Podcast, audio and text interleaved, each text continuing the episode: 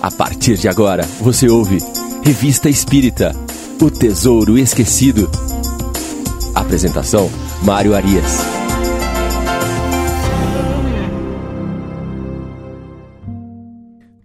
Olá, amigo ouvinte da Rádio Idefran. Eu sou Mário Arias e este é o programa Revista Espírita O Tesouro Esquecido.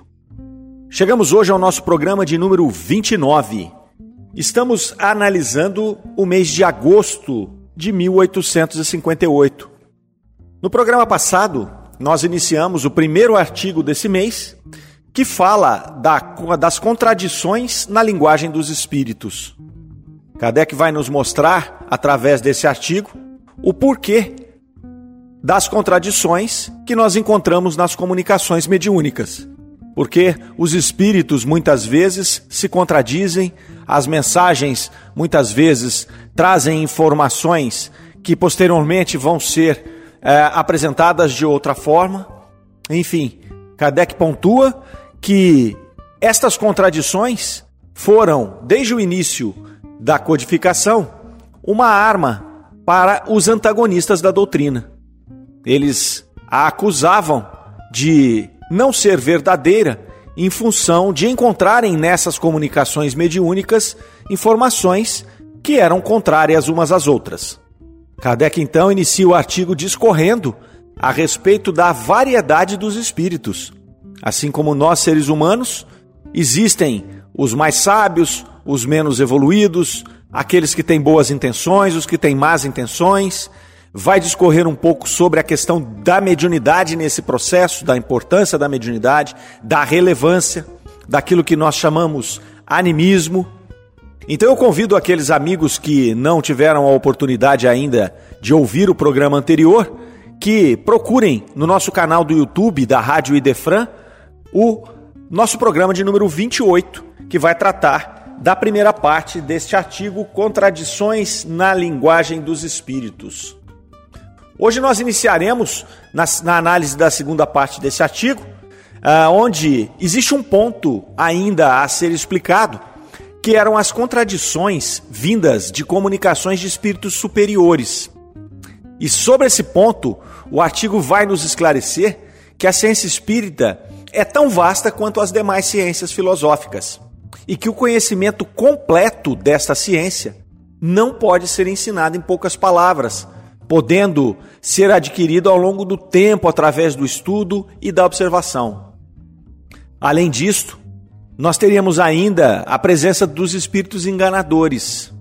Esses muitas vezes com um grande conhecimento teórico e grande capacidade de convencimento, usam identidades falsas, como nós vimos no nosso programa de número 27, quando um espírito se passou pelo Padre Clemente.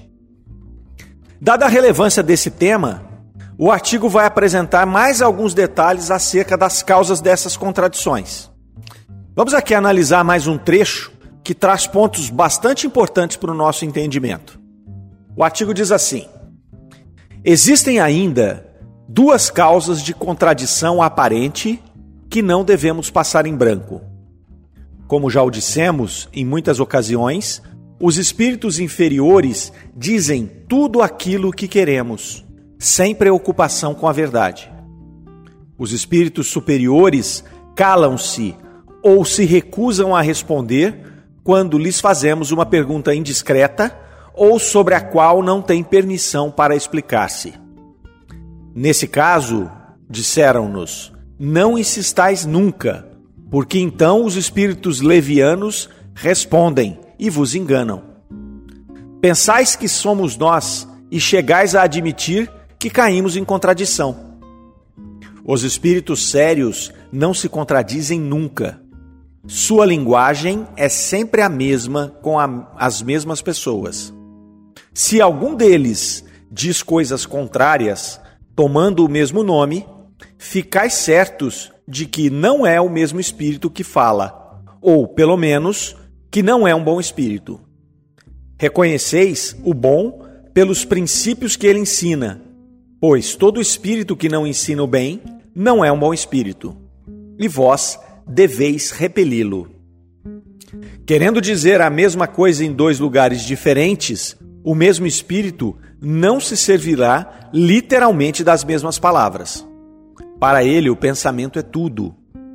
Infelizmente, o homem é mais levado a prender-se à forma do que ao fundo. É essa forma que frequentemente interpreta conforme suas ideias e suas paixões. E dessa interpretação podem nascer contradições aparentes, que, também elas, se originam na insuficiência da linguagem humana para exprimir as coisas extra-humanas. Estudemos o fundo, perscrutemos o pensamento íntimo e veremos que muitas vezes a analogia, onde o exame superficial nos, induiria, nos induziria a ver um disparate. Aqui então nós observamos que há uma diferença de postura entre os espíritos. Os mais evoluídos, eles não vão se aventurar em respostas que eles não dominem ou que não estão no momento de serem reveladas, de serem trazidas. Já os espíritos menos evoluídos, os levianos, eles saem metralhando respostas, criando sistemas sobre todos os assuntos. E daí, meus caros, a importância em não insistir numa comunicação mediúnica quando o assunto ainda não está maduro para ser apresentado. Muitas vezes nós insistimos com o espírito. Como funciona esta situação? E o espírito não dá a informação e a gente, não, mas eu quero a informação, eu quero a informação, eu quero a informação. Vai aparecer um leviano e vai dar qualquer informação para nós. Ele está ali para isso. Ele está ali justamente para nos induzir ao erro. E aí, para finalizar esta dissertação aqui, Kardec tem o cuidado de apresentar um resumo das causas das contradições da linguagem dos espíritos. Então, ele vai trazer aqui para nós sete causas que nós vamos ler aqui e comentar estas causas, que elas, na verdade, elas perfazem um resumo de todo este artigo que foi aqui uh, longamente apresentado. Item número 1. Um, o grau de ignorância ou de saber dos espíritos aos quais nos dirigimos. Então, nesse item, Kardec vai destacar que os espíritos eles são de várias condições evolutivas e que entre eles existe um grau maior ou menor de saber e de ignorância, e que esta é uma das causas das contradições nas comunicações. O item 2 o embuste dos espíritos inferiores que podem, por malícia, ignorância ou malevolência, tomando um nome de empréstimo, dizer coisas contrárias às que alhures foram ditas pelo espírito cujo nome usurparam. Então aqui ele vai trazer os espíritos inferiores, né, como responsáveis por essas contradições, que pode ali por malícia, ignorância, malevolência, utilizar-se do nome de um outro espírito para trazer as informações e confundir. Como nós já mencionamos, foi o que aconteceu com aquele espírito do falso padre Clemente. Ele veio, se identificou como aquele padre que era uma pessoa em vida, uma pessoa íntegra, uma pessoa inteligente, um grande pregador do evangelho, e o espírito vem trazer coisas levianas, as quais Kardec, ao analisar a mensagem, de pronto já diz: Este não é o Padre Clemente, não pode ser o espírito do Padre Clemente. Vamos ao item número 3. As falhas pessoais do médium que podem influir sobre as comunicações e alterar ou deformar o pensamento do espírito.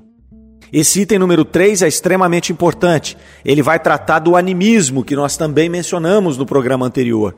O animismo nada mais é do que a influência do médium na, na comunicação.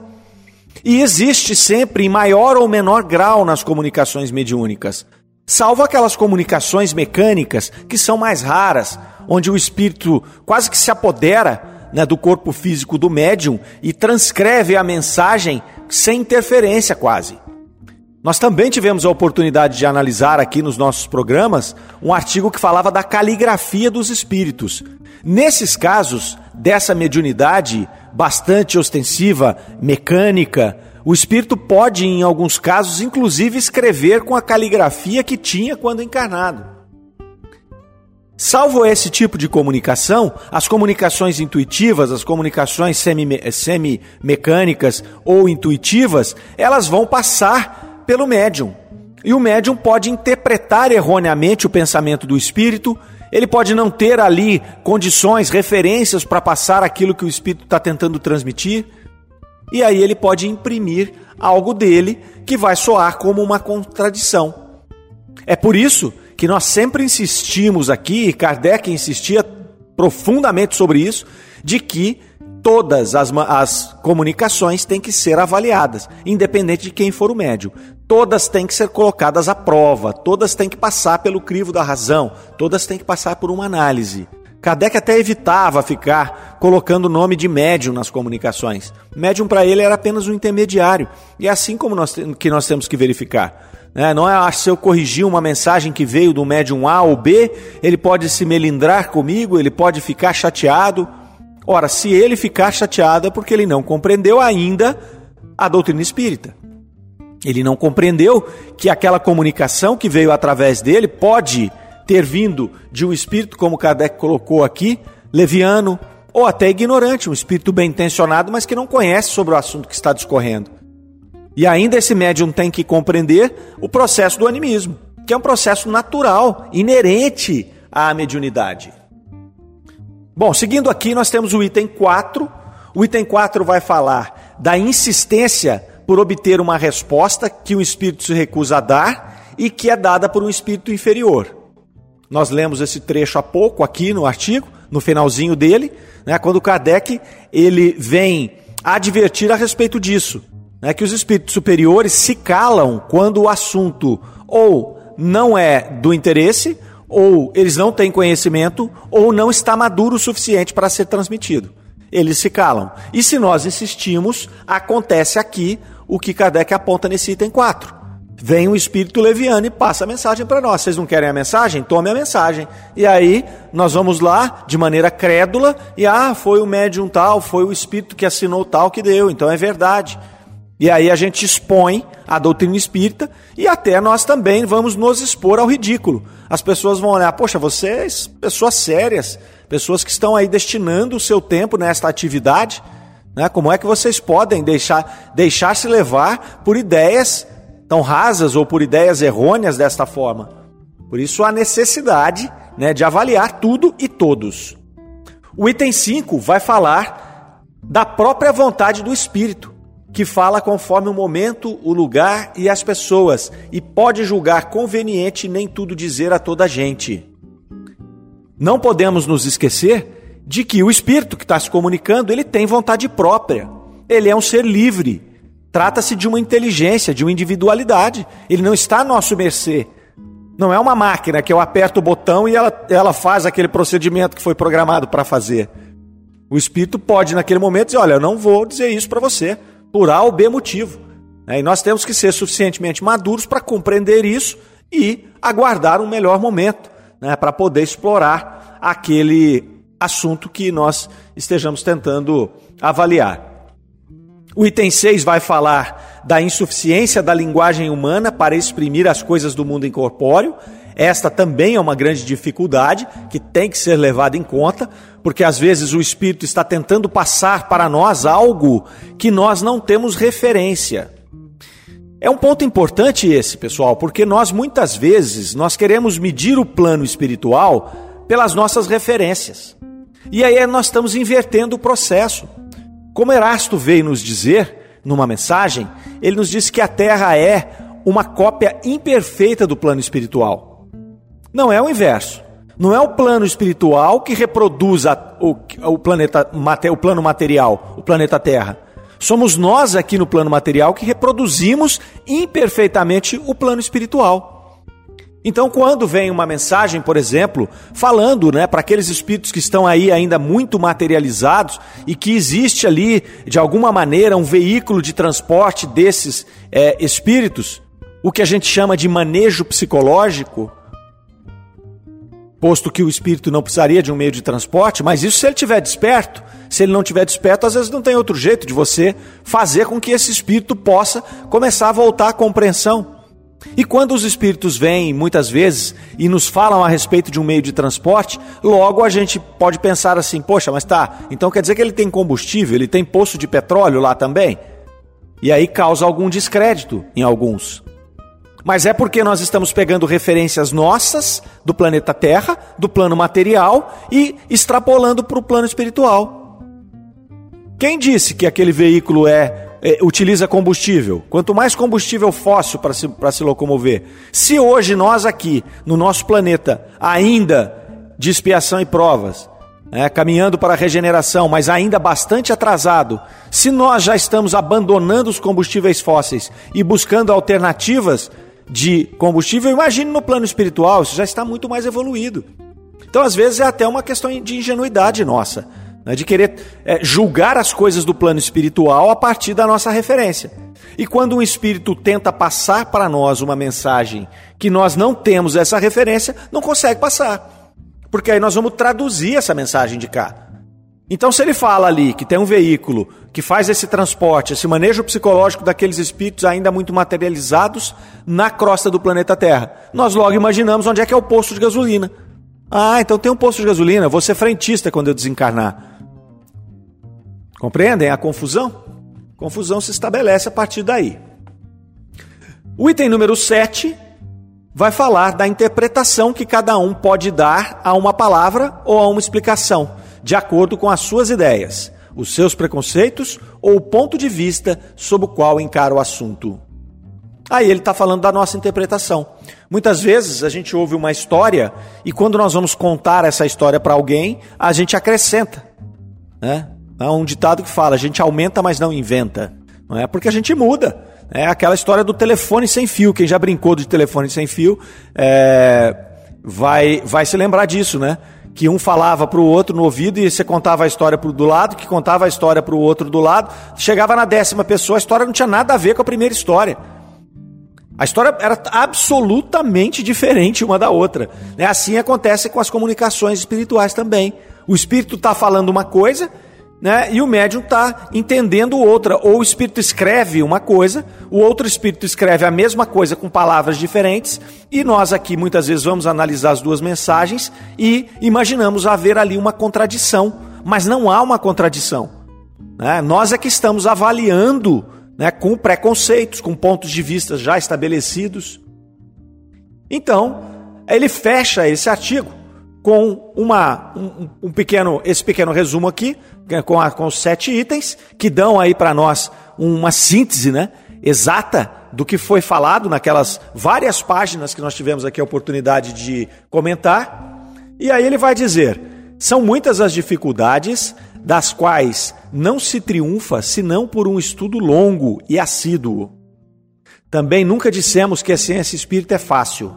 O observador sério que tudo aprofunda maduramente, com paciência e perseverança, aprende uma porção de nuances delicadas que escapam ao observador superficial. É por tais detalhes íntimos que ele se inicia nos segredos dessa ciência. A experiência ensina a conhecer os espíritos como nos ensina a conhecer os homens. Olha que interessante isso, não é? É através do estudo, através da dedicação, através da perseverança, através da prática, que nós vamos conhecer os Espíritos, que nós vamos conhecer a doutrina. Quando um Espírito começar a se manifestar, se nós estamos ali estudando há muito tempo, nós vamos dizer: olha, peraí, essa mensagem tem alguma coisa aqui que é relevante. Opa, essa mensagem tem alguma coisa aqui de frivolidade. Quando nós começamos a analisar várias comunicações do mesmo Espírito, nós começamos a perceber o estilo do Espírito. É interessante isso, porque a partir do momento que a gente começa a estudar bastante a doutrina, daqui a pouco a gente começa a ler uma mensagem e fala: essa mensagem é de Erasto, ou essa mensagem é de Paulo, ou essa mensagem é do Espírito de Verdade. Esta carta é do Senhor Jobar, porque nós vamos conhecendo as pessoas e os espíritos. Nós vamos ter aqui a oportunidade nesse nosso estudo, que vai durar aí uma década, o estudo de, a, da revista espírita, e se Deus nos der força e nos auxiliar, nós estaremos aqui firmes toda semana com vocês, estudando né, os artigos da revista, um a um, cronologicamente, como temos feito ao longo desse ano. Esse estudo vai durar uma década. Nós vamos poder juntos, tanto eu que aqui estou fazendo o programa, como os, vocês que estão nos ouvindo, nós vamos poder começar a identificar esses espíritos porque o mesmo Espírito se comunica várias vezes e ele é apresentado várias vezes na doutrina aqui na revista Espírita, e a gente vai passar a compreender. Olha só, vamos ver essa, essa mensagem do Erasto aqui, vamos relacionar ela com as mensagens anteriores, vamos ver o estilo né, da fala do Erasto, como é que ele escrevia, como é que ele se manifestava. Quando nós observamos, por exemplo, a obra de Chico Xavier, se nós olharmos um texto de Emmanuel depois olhamos um texto de André Luiz, sem a assinatura embaixo, aqueles que já estão acostumados a fazer a leitura da obra do Chico, vai perceber, esse aqui é Emmanuel, esse aqui é André Luiz. Esse aqui é Humberto Campos. A gente percebe pela forma com, eles, com que eles escrevem, pelo, pelo estilo literário né, daqueles é, comunicantes. Isso é muito bacana e Kardec vem mostrar para nós que isso é, é, o estudo que faz, é a perseverança. Né? Não adianta, é o que ele disse, a doutrina espírita, ele nunca disse que era fácil. A doutrina espírita, ela é para seres perseverantes. Ela é para aqueles que querem descobrir essa luz. Ela não pode ser uma coisa a ser é, averiguada muito superficialmente. Ela é muito profunda. Ela nos chama a esta análise mais detalhada. Muito bem. Seguindo em frente aqui com os nossos artigos, o próximo é o artigo A Caridade pelo Espírito de São Vicente de Paulo. Esta mensagem foi dada lá na Sociedade de Estudos Espíritas de Paris, na sessão do dia 8 de junho de 1858. E ela é então aqui publicada em agosto de 1858. É a primeira vez que São Vicente de Paulo se manifesta na revista Espírita, é a primeira vez que Kardec coloca um texto dele aqui. Depois ele se apresentaria em várias outras oportunidades que nós teremos aqui ah, ah, o cuidado de ressaltar quando nós estivermos passando por elas. Ele vai colocar também algumas mensagens de São Vicente de Paulo no Evangelho segundo o Espiritismo, vai citar esse espírito, esse espírito no livro dos médiuns, então é um espírito bastante atuante dentro da doutrina.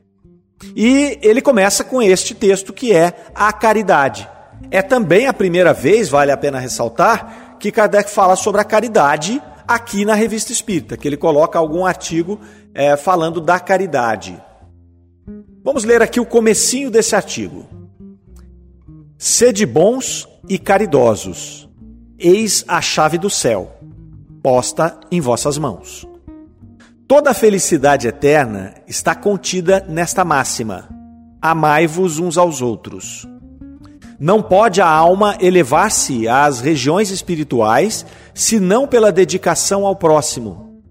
Ela não encontra felicidade e consolação senão nos arroubos da caridade. Sede bons, ajudai os vossos irmãos.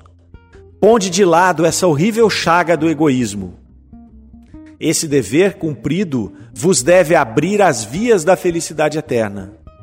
Aliás, quem dentre vós não sentiu o coração pulsar e sua alegria íntima expandir-se pela prática de uma obra de caridade? Não deveríeis pensar senão nessa espécie de volúpia proporcionada por uma boa ação, com o que permanecereis sempre no caminho do progresso espiritual. Não vos faltam exemplos, só a boa vontade é que é rara. E aí, um pouco à frente, a caridade é a virtude fundamental que deve sustentar todo o edifício das virtudes terrenas. Sem ela, não existem as outras. Sem caridade, não há fé nem esperança. Porque sem a caridade, não há esperança de uma sorte melhor nem interesse moral que nos guie. Sem a caridade não há fé, porque a fé é um puro raio que faz brilhar uma alma caridosa. Ela é a sua consequência decisiva. Então Vicente de Paulo já exalta aqui, no início dessa comunicação, o maior de todos os mandamentos, que é o amai-vos uns aos outros. Tendo esse mandamento como objetivo, que ele já coloca na primeira frase da sua comunicação, ele vai apresentar a caridade como caminho, como a ferramenta para atingir este mandamento. E é interessante porque a caridade, ela vai também tornar-se o pilar central da doutrina espírita. Ela já havia aqui, nesse momento, sido apresentada lá no livro dos Espíritos como a maior de todas as virtudes. E ela vai ter o seu papel ressaltado também novamente no Evangelho segundo o Espiritismo. Quando Kardec iria apresentar a máxima: fora da caridade não há salvação. Então aqui nesse comecinho dessa mensagem nós já podemos ver a profundidade que esse espírito imprime nessas poucas palavras. Como Kardec mencionou até no artigo anterior, a forma não é nada, o conteúdo é tudo. É aquilo que está por trás das palavras. O que o espírito está querendo dizer. Então ele começa dizendo né, que toda a felicidade eterna está contida na máxima: amai-vos uns aos outros. Depois ele vai dizer ali que não há outra forma de fazer isso se não for através da caridade. Então ele vai traçando esse caminho. É, os espíritos fazem isso de uma forma muito bacana. Jesus já fazia isso. Né? Ele mostrava um caminho e ele dava as ferramentas.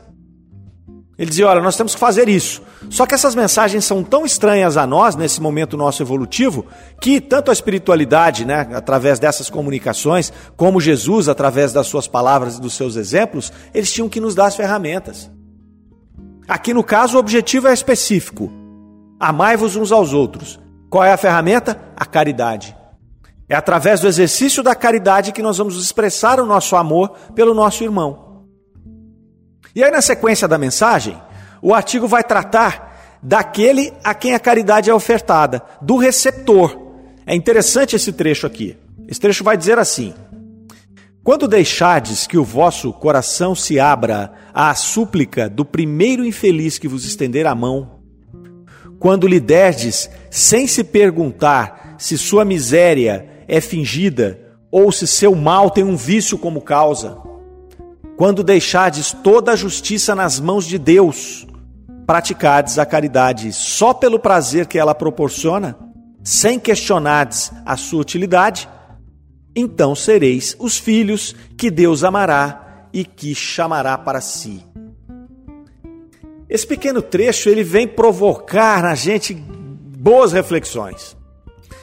Quantas vezes, meus caros, nós chegamos ali perto de algum necessitado, em um semáforo, por exemplo, ali, e aí a gente pensa, poxa, esse indivíduo podia estar trabalhando. Ou então mais, ele devia estar trabalhando. Olha que pessoa forte aqui, né? Pedindo esmola. Né? Eu acho que ele não precisa do que ele está pedindo, a gente pensa, muitas vezes, né? Ou então a gente vai mais longe. Ah, isso é para bebida, isso é para uso de drogas. Se ele parasse de beber ou parasse de usar droga, ele poderia deixar de pedir e ter uma vida diferente. Enfim, muitas vezes a gente se pega pensando, criando uma justificativa para esta miséria que aquele indivíduo está uh, passando ali. Ora, é óbvio, é óbvio, e o artigo vai dizer isso, que nós temos pessoas que são mal intencionadas. Pessoas que se acostumam com este processo, que acreditam ser mais fácil pedir do que trabalhar. Mas esse não é o problema de quem está praticando a caridade, esse é o problema de quem está recebendo. E é isso que esta mensagem vai nos dizer. Nós temos que pensar que isso é uma prova para aquele espírito, muito difícil. Eu me treinei, né? Porque eu já fiz muitas vezes essas perguntas aqui que nós acabamos de falar. Mas ele podia estar tá trabalhando. Por que, que ele não está trabalhando? Por que, que ele está aqui esmolando? Não é? Agora nós temos que compreender o seguinte: esta é uma prova extremamente difícil. Eu, pelo menos, não gostaria de estar no lugar dessa pessoa, num semáforo, né, pedindo ali esmola para poder comer ou para poder fazer o que for. Que seja para beber, ele é um escravo da bebida. Então ele é digno da nossa compaixão. E aí, voltando aqui para o nosso texto, o que, que acontece? Depois que termina essa mensagem, que eu convido os ouvintes a lerem na íntegra, nós aqui não vamos ler ela na íntegra para não nos estendermos, mas eu convido o amigo a ler, pegar a revista Espírito e ler essa mensagem, que ela é maravilhosa.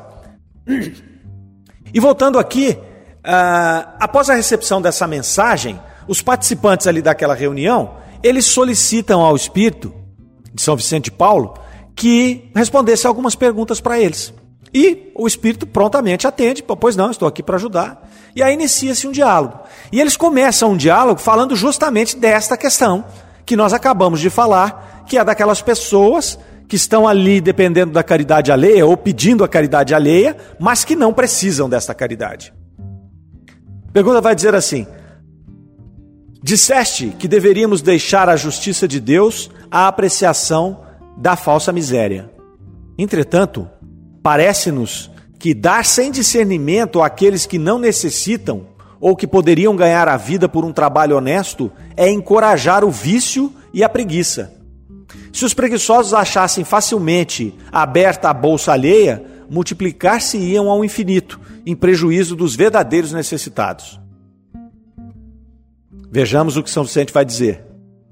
Podeis identificar os que podem trabalhar, e então a caridade vos obriga a tudo fazer para lhes proporcionar um trabalho. Entretanto, também há pobres mentirosos que sabem muito bem simular misérias que não padecem. Esses é que devem ser deixados à justiça de Deus. Olha só, nesse trecho então do diálogo, o Espírito deixa claro que ao falar de caridade, ele está tratando num sentido muito mais amplo do que uma simples mola. Ele vem alertar né, que se nós tivermos condições de julgar que o necessitado, necessitado poderia por si mesmo resolver a sua situação, por exemplo, ali pelo trabalho, a caridade então ela muda, muda da esmola pelo auxílio que nós podemos dar a ele na resolução do problema. Então, se eu vejo ali uma pessoa que se aproxima de mim, no mesmo exemplo que nós demos, no caso do semáforo, e eu digo, poxa, essa pessoa podia estar trabalhando, então a minha caridade para com ela, ao invés de dar uma moeda, é tentar auxiliá-la a buscar um trabalho. Olha como o espírito vai fundo, não é? Bom, se você acha que ele pode trabalhar, então a tua caridade é ajudá-lo a trabalhar, arrume a ele um emprego, faça alguma coisa por ele, dê alguma orientação. E aí ele vai finalizar dizendo: quanto aos mentirosos, os aproveitadores, ele vai sugerir que nós não nos importamos com ele. Esse é um problema da sua consciência. É um problema que ele vai resolver com Deus ali. E aí seguem as perguntas. Não se deve considerar como parte da caridade a maneira de fazê-la? Resposta: É sobretudo na maneira de fazê-la que está o mérito da caridade. A bondade é sempre indício de uma alma bela. E lá na pergunta número 8, ele vai, lá no finalzinho da comunicação, eles vão questionar: é bem entendida a caridade quando exclusiva entre as criaturas da mesma opinião ou do mesmo partido? Vejam que interessante a resposta. Não. É, sobretudo, o espírito de seita e de partido que deve ser abolido, porquanto todos os homens são irmãos. É sobre isso que concentramos os nossos esforços. Então aqui ele vai falar de duas coisas muito importantes. Né? A forma, a maneira como se faz a caridade e para quem você faz a caridade. Né? Se você faz a caridade de uma maneira interesseira, e se você faz a caridade só para aqueles que são da sua seita, da sua tribo, da sua turma, né? É, você não está demonstrando aí a verdadeira razão da, da caridade. E aí os espíritos nos ensinam né, que a caridade ela deve ser precedida sempre do mais puro desinteresse, sem qualquer intenção oculta. É aquela velha frase, que a sua mão esquerda não saiba o que faz a sua mão direita. Mas aqui nós temos nos dias de hoje uma coisa complicada, não é, meus amigos? Nós, o que mais nós vemos aqui são os caridosos de rede social. É, eles vão lá entregar um donativo, uma cesta básica, ou o que quer que seja, e tiram uma selfie, né? com aquele que está recebendo a caridade ou ele saindo para entregar a cesta, para poder postar nas redes sociais. Por trás do gesto da caridade, é isso que essas perguntas e respostas aqui que nós acabamos de ler vai, vão dizer, né, que por trás desse gesto de caridade que está sendo exposto, na verdade ele está buscando aceitação. Ele está buscando se mostrar como uma pessoa boa, um caridoso, um altruísta. É o que nós chamamos hoje de marketing social. Então eu vou lá, eu vou entregar uma cesta básica, eu faço a minha selfie, eu coloco no Instagram, eu coloco no Facebook. Nossa, como o Mário é caridoso, olha que espírito evoluído que ele é. Esse donativo que eu vou levar e que eu faço essa selfie, é óbvio que ele vai auxiliar quem recebe. Mas a mim que estou dando, eu já recebi a minha parte. Ele não vai, esta caridade, ainda que seja uma caridade, ela não vai fazer diferença nenhuma para o meu espírito. Porque o que eu queria eu já recebi. Eu queria o like lá no Facebook. Eu queria que as pessoas, os meus pares, achassem que eu sou bom. Eu não queria ser bom. A verdadeira caridade ela se dá de maneira totalmente contrária, é aquela que você faz e ninguém fica sabendo. É aquela que você não precisa mostrar para os outros, porque ela diz respeito só a você. Esse processo, ele é um processo de treino, ele é um processo de exercício que nós vamos fazendo nos nossos espíritos endurecidos, através dos quais, ao exercermos esta caridade uma, duas, dez vezes, esse nosso espírito, ele começa a sentir os benefícios desse ato, a sentir os benefícios dessa vibração de amar o próximo, de cuidar do próximo. Você percebe a vibração daquele que está recebendo, mesmo que ele não lhe passe vibração nenhuma, o ato vai te transformando. E é isso que vale. É isso que São Vicente de Paulo vem nos trazer com essa mensagem tão maravilhosa. Fazer a caridade de maneira desinteressada, sem qualquer interesse por trás. Fazer a caridade para qualquer um que você tiver condição de fazer, independentemente de você julgar aquela pessoa. Ah, ele pode, ele não pode, ele precisa, ele não precisa. É óbvio que você tem que ter um senso de julgamento, porque se eu tenho apenas uma cesta básica para distribuir e eu entrego para o primeiro sem avaliar se o segundo precisa mais que o primeiro, eu estou cometendo aí um erro, um equívoco com aquele que é mais necessitado. Mas que o julgamento seja a partir daí. Quem desses dois é o mais necessitado? Ou não quem eu acho que não deveria estar recebendo aquilo porque poderia trabalhar ou fazer de outra maneira. É assim como nós temos os recursos finitos, né, que a gente possa fazer essa análise, que a gente possa fazer a caridade endereçada exatamente para aqueles que precisam, mas sem julgamento e principalmente sem nenhum interesse oculto que não seja o de nos melhorarmos. E com essa maravilhosa mensagem aqui, nós vamos encerrando o nosso programa de hoje, convidando novamente os amigos a lerem esta mensagem lá na íntegra refletirem sobre ela, né? que, elas, que ela possa exercer sobre vocês ah, o mesmo fascínio que exerce sobre mim. Todas as vezes que eu vejo uma mensagem como essa, é, eu fico vários dias pensando a respeito disso e refletindo, né? tentando ver se a gente encontra caminhos para que a gente possa acelerar o nosso processo evolutivo. A doutrina espírita nos traz esta perturbação, vamos dizer assim. É, a perturbação de você olhar e falar, puxa, eu tenho muito que caminhar ainda. Mas essas mensagens vão nos trazer esse alento, porque elas nos mostram o caminho. Elas vão mostrando, olha, siga por aqui, siga por ali, basta que a gente faça o que Kardec recomendou, que nós tenhamos dedicação, que nós tenhamos assiduidade e que nós nos entreguemos aí de corpo e alma ao entendimento da doutrina espírita. Ok, meus grandes amigos? Eu agradeço a companhia de todos, espero poder contar com essa luxuosa companhia na próxima semana. E aqui eu me despeço. Fiquem com Deus, até a próxima. Você ouviu Revista Espírita O Tesouro Esquecido.